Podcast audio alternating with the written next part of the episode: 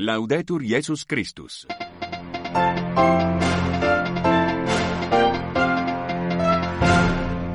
Saudações sororais e fraternais sintonizam a Rádio Vaticano a transmitir o seu programa em língua portuguesa para os ouvintes que nos escutam no continente africano e pelo mundo fora.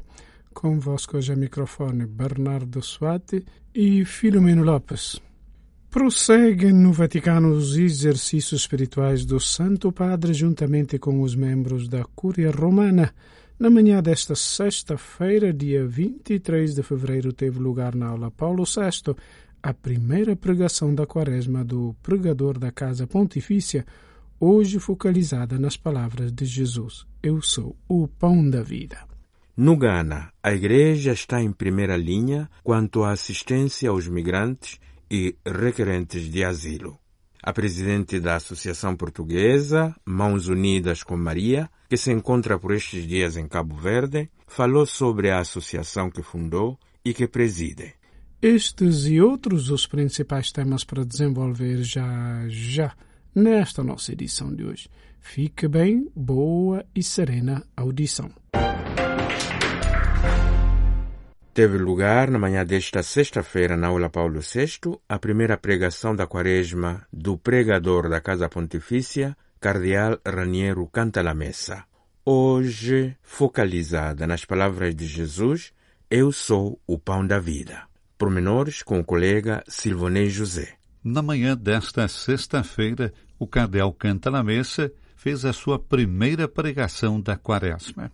No início dessas pregações da Quaresma, disse ele, introduzindo o texto, retomemos o diálogo entre Jesus e os apóstolos em Cesareia de Filipe.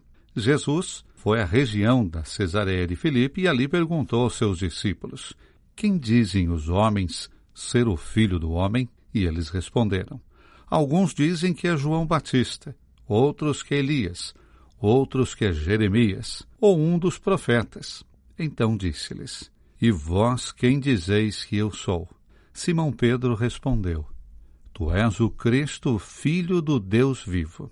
De todo o diálogo, destacou Cantalamessa, interessa-nos, pelo momento, apenas e exclusivamente a segunda pergunta de Jesus: E vós, quem dizeis que eu sou? Não a tomemos, contudo, no sentido como se a Jesus interessasse saber o que pensa dele a Igreja Tomemos essa pergunta como deve ser tomada toda a palavra que sai da boca de Jesus, isto é, como se dirigida, hic et nunc, a quem escuta, individualmente, pessoalmente. Para realizar esse exame, deixemos-nos ajudar pelo evangelista João. Em seu evangelho encontramos toda uma série de declarações de Jesus, os famosos Eu sou, com os quais ele revela o que pensa, ele de si mesmo. Quem diz ele ser? Eu sou o pão da vida. Eu sou a luz do mundo. E assim por diante. Iniciemos, continuou Cantalamessa, pelo primeiro desses, Eu sou, de Jesus, que encontramos no quarto evangelho, no capítulo sexto. Eu sou o pão da vida.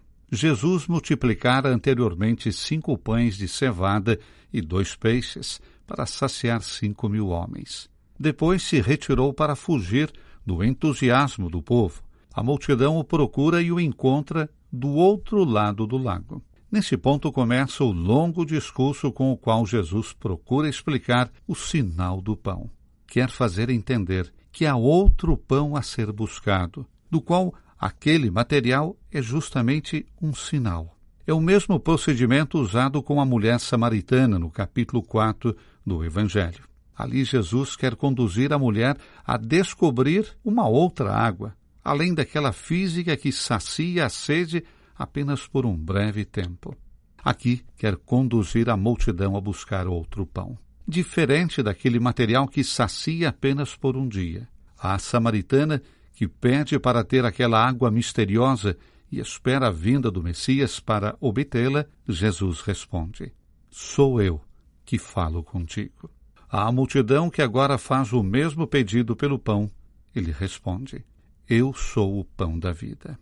Perguntamos-nos: Como? E onde se come esse pão da vida? A resposta dos padres da igreja era: em dois lugares, ou dois modos: no sacramento e na palavra, isto é, na Eucaristia e na Escritura. Havia, é verdade, acentos diversos. Alguns, como Orígenes e, entre os latinos, Ambrósio, insistem mais sobre a palavra de Deus. Esse pão que Jesus parte, escreve Santo Ambrósio, comentando a multiplicação dos pães, significa misticamente a palavra de Deus que, distribuída, aumenta. Ele nos deu as suas palavras como pães que se multiplicam em nossa boca, enquanto os degustamos. Outro, como Cirilo de Alexandria, acentuam a interpretação eucarística. Nenhum deles, contudo, pretendia falar de um modo excluindo o outro. Fala-se da palavra e da Eucaristia, como das duas mesas preparadas por Cristo. Na imitação de Cristo, lê-se: Confesso que, enquanto estou detido no cárcere desse corpo, necessito de duas coisas: alimento e luz.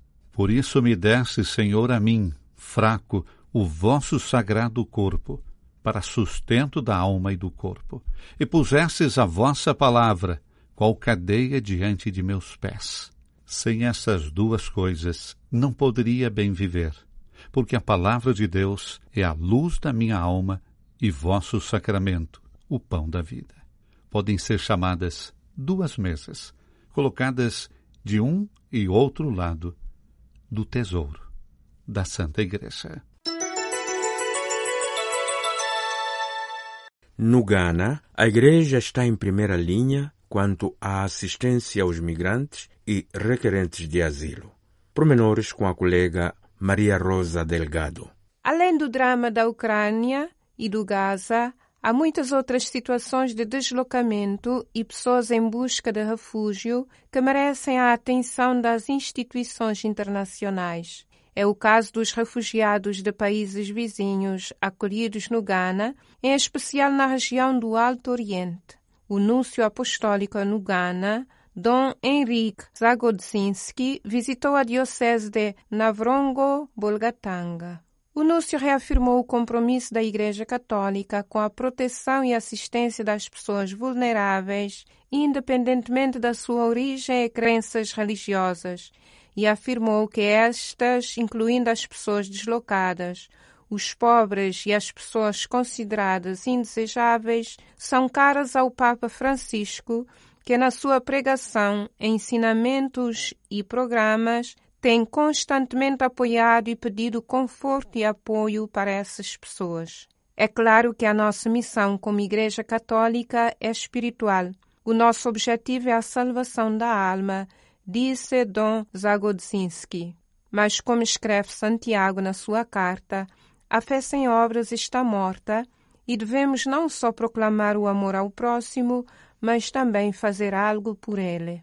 Stefan Yakubu, ministro regional do Alto Oriente e presidente do Conselho de Segurança Regional, disse que mais de 1.160 requerentes de asilo foram transferidos para centros de acolhimento e reassentamento e elogiou a Igreja Católica, especialmente a Diocese de Navrongo-Bolgatanga, por ajudar a gerir a situação.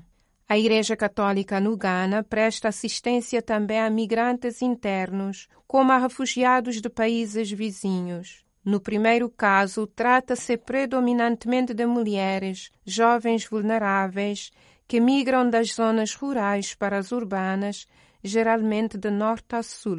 Para ajudar estas pessoas, é mobilizada uma rede que inclui várias congregações e organizações.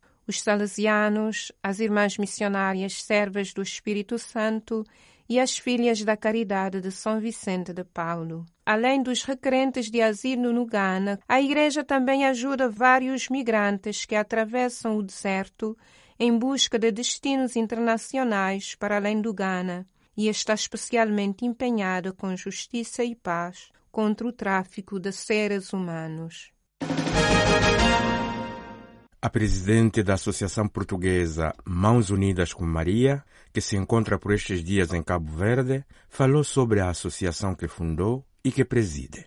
Florinda Marques, abordada no dia 20 de fevereiro, Dia Mundial da Justiça Social, disse que o encontro dela com Deus lhe indicou o caminho dos irmãos, no caso particular de Cabo Verde, onde se encontra nesta altura para in loco ver a realidade das famílias beneficiadas pelo projeto da instituição. Eu hoje tenho um grande privilégio estar aqui em Cabo Verde. É a primeira vez, portanto, que me desloco fora do meu país. Eu tinha essa fome, essa necessidade, porque ao construirmos pequenos projetos em já alguns lugares, eu via por os meios de comunicação é, essas crianças e essas pessoas a quem essa ajuda chegava mas eu sentia a necessidade de, de amar plenamente e abraçar, sentir esse abraço. E isso hoje está aqui, porque vi o encontro destes irmãos aqui em Cabo Verde, das quais materialmente já enviamos ajuda e que neste momento é, é o culminar, digamos, dessa alegria, sentir, ver, o ir às casas das pessoas e ver que aquilo já me passou pelas mãos, portanto, através desses contentores que chegaram de ajuda. Isso é simplesmente, não, não é só gratificante, é enche a alma, porque sentir que aquele irmão abraçá-lo e saber coisas tão simples, aquele prato, aquele copo, aquele colchão, sei lá, aquele terço que passou por mim, é, é simplesmente, não há palavras. Os pedidos são muitos e variados, admite a Presidente. A realidade cabo-verdiana, para quem vem de fora, levanta preocupações no futuro refere a Presidente. Essencialmente, para que esse encontro não seja materialista, que esse encontro, que a pessoa possa sentir não só aquela peça que vai ao encontro dela, mas que foi algo maior, que foi superior, que veio pela graça divina que chegou até ali. Tento imaginar um grande projeto e quando eu digo um grande projeto eu penso, eu estou aqui agora em Cabo Verde e vejo tanta necessidade, eu vejo tantos jovens sem trabalho, vejo tantas crianças que é, é espetacular ver tanta criança na escola e interrogo-me como será daqui a uns anos em Cabo Verde haverá trabalho para toda esta juventude, haverá forma de dar pão a esta juventude toda. No fundo, eu acho que neste momento eu queria, na minha oração, encontrar uma resposta para chegar a Portugal e dizer há tanta necessidade, há um trabalho tão grande a fazer, não só pela ajuda de fora, mas essencialmente aqui dentro, aqui, vós próprios que estáis cá, que há essa necessidade do encontro. Então eu terei que encontrar as palavras para chegar a Portugal e dirigir-me através desses meios de comunicação e dizer eu vi, eu sofri, eu chorei e eu acho que Deus vai colocar qualquer coisa no meu caminho. A Associação Mãos Unidas com Maria, fundada em 2017 e com sede em Fátima, Portugal, distribui o mais variado tipo de ajuda a milhares de pessoas, não só em Portugal, mas também em países africanos de expressão portuguesa, num gesto de amor.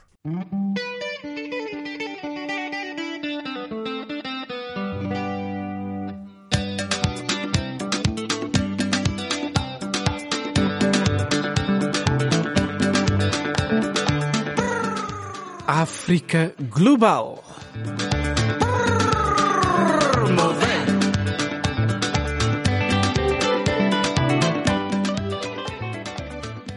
Amigas e amigos ouvintes, na rubrica África Global de hoje vamos transmitir a primeira parte da nossa conversa com a doutora Gislaine Marens, brasileira, professora de literatura lusófona, sobre os principais desafios da década dos afrodescendentes relativamente à questão do cancro do racismo no Brasil, na América Latina em geral e no mundo de forma geral.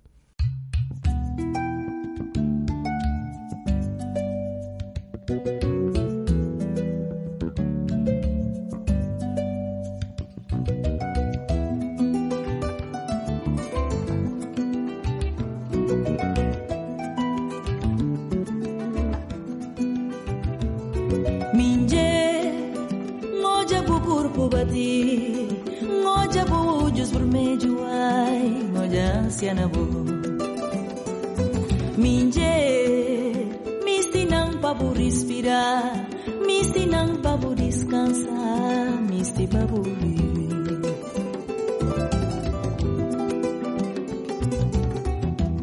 nisi ensina notis de turbada, me ensina notis mamedunho, mistiojau, una luta.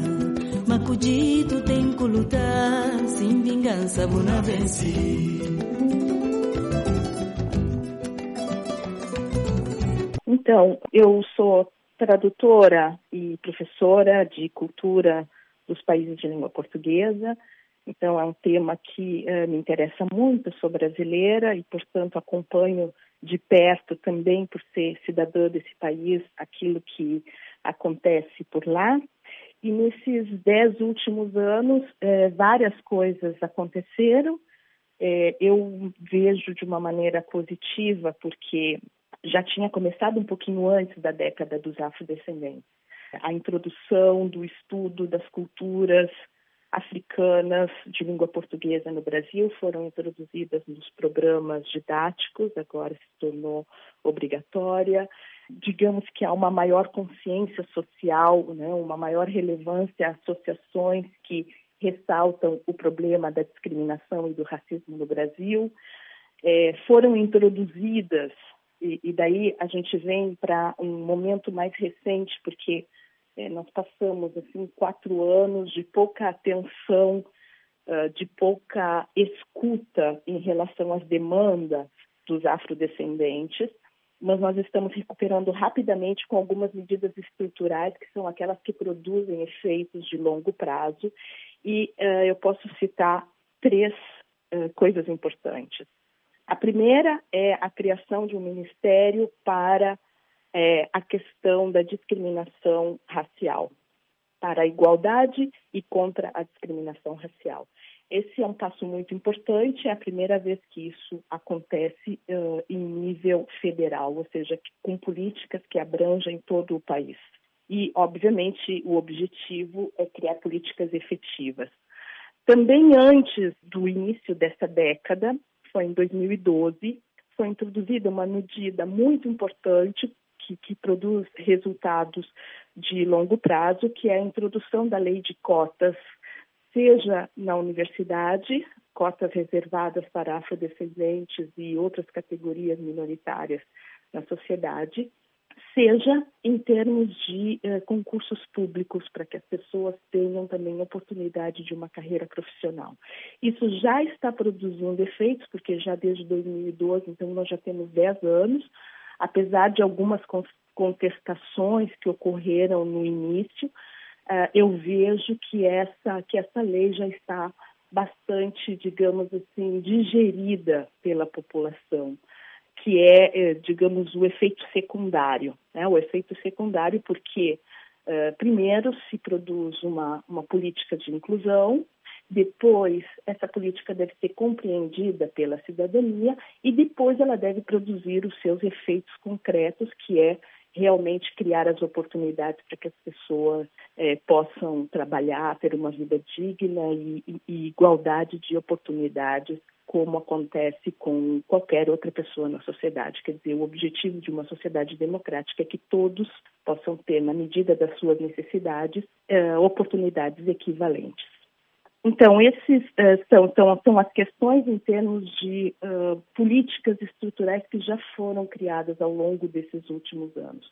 No último ano, nós também tivemos duas medidas que são duas medidas que são simbólicas simbólicas em que sentido? Uh, elas, elas entram no imaginário, elas entram na memória da população. E essas duas medidas são o dia 21 de março, que foi instituído como dia de memória das tradições africanas e das religiões uh, do candomblé, que tiveram muita uh, influência e desenvolvimento no Brasil, inclusive com outras religiões derivadas do candomblé ou ligadas ao candomblé, atividades pagãs da, da África.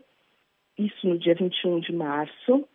Não é um dia em que as pessoas param de trabalhar, mas é um dia em que as pessoas devem recordar essa presença na nossa cultura e na nossa história assim como acontece com o Dia dos Indígenas, dia 19 de abril, que não é um dia em que se trabalha, mas que nas escolas se recorda que os primeiros habitantes do Brasil é, foram é, membros das várias nações indígenas que compõem também a nossa cultura. A segunda medida simbólica uh, foi aprovada há poucos dias, foi a introdução de um feriado nacional, que é o dia, uh, o dia da, da memória de zumbi e da consciência negra, e nesse dia não se trabalha. O Dia da Consciência Negra é também uma medida anterior à década dos afrodescendentes, porque ela já começou a ser introduzida em 2007. E, e, e, na verdade, esse debate sobre o zumbi já vinha desde a década de 70. A polêmica na sociedade, o que acontecia é que alguns estados e algumas cidades consideravam feriado e outras não. Então, agora é feriado nacional em todo o Brasil. Isso é importante? É, porque a gente sabe que uh, a, a, nossa vida profissional ela está estruturada em dias úteis e em dias não úteis. O sábado e o domingo, ou para alguns o domingo, ou pelo menos um dia da semana, que é o dia do descanso remunerado. Por que esse feriado é tão importante? É muito importante porque os descendentes de africanos no Brasil, como todo mundo sabe, foram escravizados e foram a base do sistema econômico da riqueza do Brasil por mais de 350 anos. 350 anos de exploração, 350 anos sem salário, 350 anos sem reconhecimento, 350 anos sendo tratados como mercadoria. E, portanto, é justo que o país inteiro pare e que as pessoas tenham aquele dia de trabalho pago para lembrar que na história do Brasil houve uma população que deu realmente a sua vida e o seu sangue para construir o nosso país. Então, quer dizer, houve muita coisa. Os resultados a gente vê a longo prazo, mas alguma coisa a gente já está vendo. A gente já está vendo nos, nos dados do último censo do Instituto de Estatística do Brasil que mostra uma maior consciência de como as pessoas se veem. No momento em que o funcionário pergunta a qual etnia você pertence, né? Qual é a sua cor? No Brasil ainda se fala, né, de cor. E a pessoa pode escolher, né, branco, negro, pardo, indígena. E agora nós alcançamos, é uma, é uma estatística inédita, nós alcançamos a estatística de maioria de pardos no Brasil. Eu não gosto muito dessa definição pardo, né? Porque pardo é uma palavra que indica escuro, né? Uma cor escura, que não indica nada. Eu prefiro uma definição cultural, eu prefiro dizer afrodescendente, porque quando a pessoa se reconhece como afrodescendente, ela está reconhecendo que a sua individualidade é formada por muitas culturas, inclusive pela cultura de matriz africana. Infelizmente, nós falamos no Brasil sempre de matriz africana, sem poder especificar, porque nós não sabemos de onde nós viemos exatamente. Nós não sabemos se nós viemos de Angola, se viemos da Nigéria, se viemos do Benin, se viemos da Guiné, né? é, esse, esse, cuidado humano né, em relação às nossas origens não foi não foi respeitado até porque os escravos não eram respeitados como seres humanos. Então nós falamos né, de afrodescendente genericamente mas isso já é um grande passo. É um grande passo porque as pessoas estão se reconhecendo agora diante do, do Instituto de Estatística do Brasil elas estão se reconhecendo como descendentes de uma matriz africana e não somente das matrizes europeias, que é aquelas que tradicionalmente eram majoritárias e que faziam com que os brasileiros se identificassem prevalentemente como brancos. Era a doutora Gislaine Marins.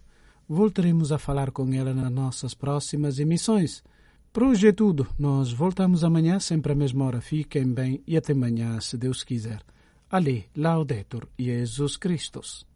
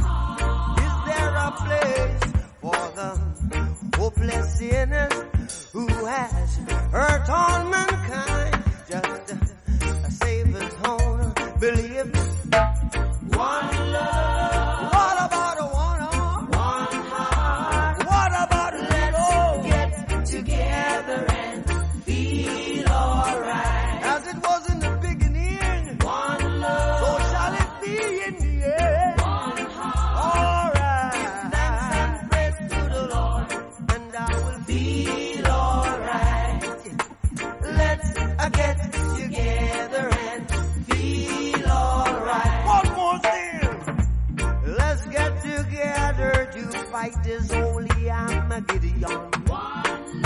So when the man comes, there will be no no doom. Have pity on those whose chances grow ten. There ain't no hiding place from the Father of creation.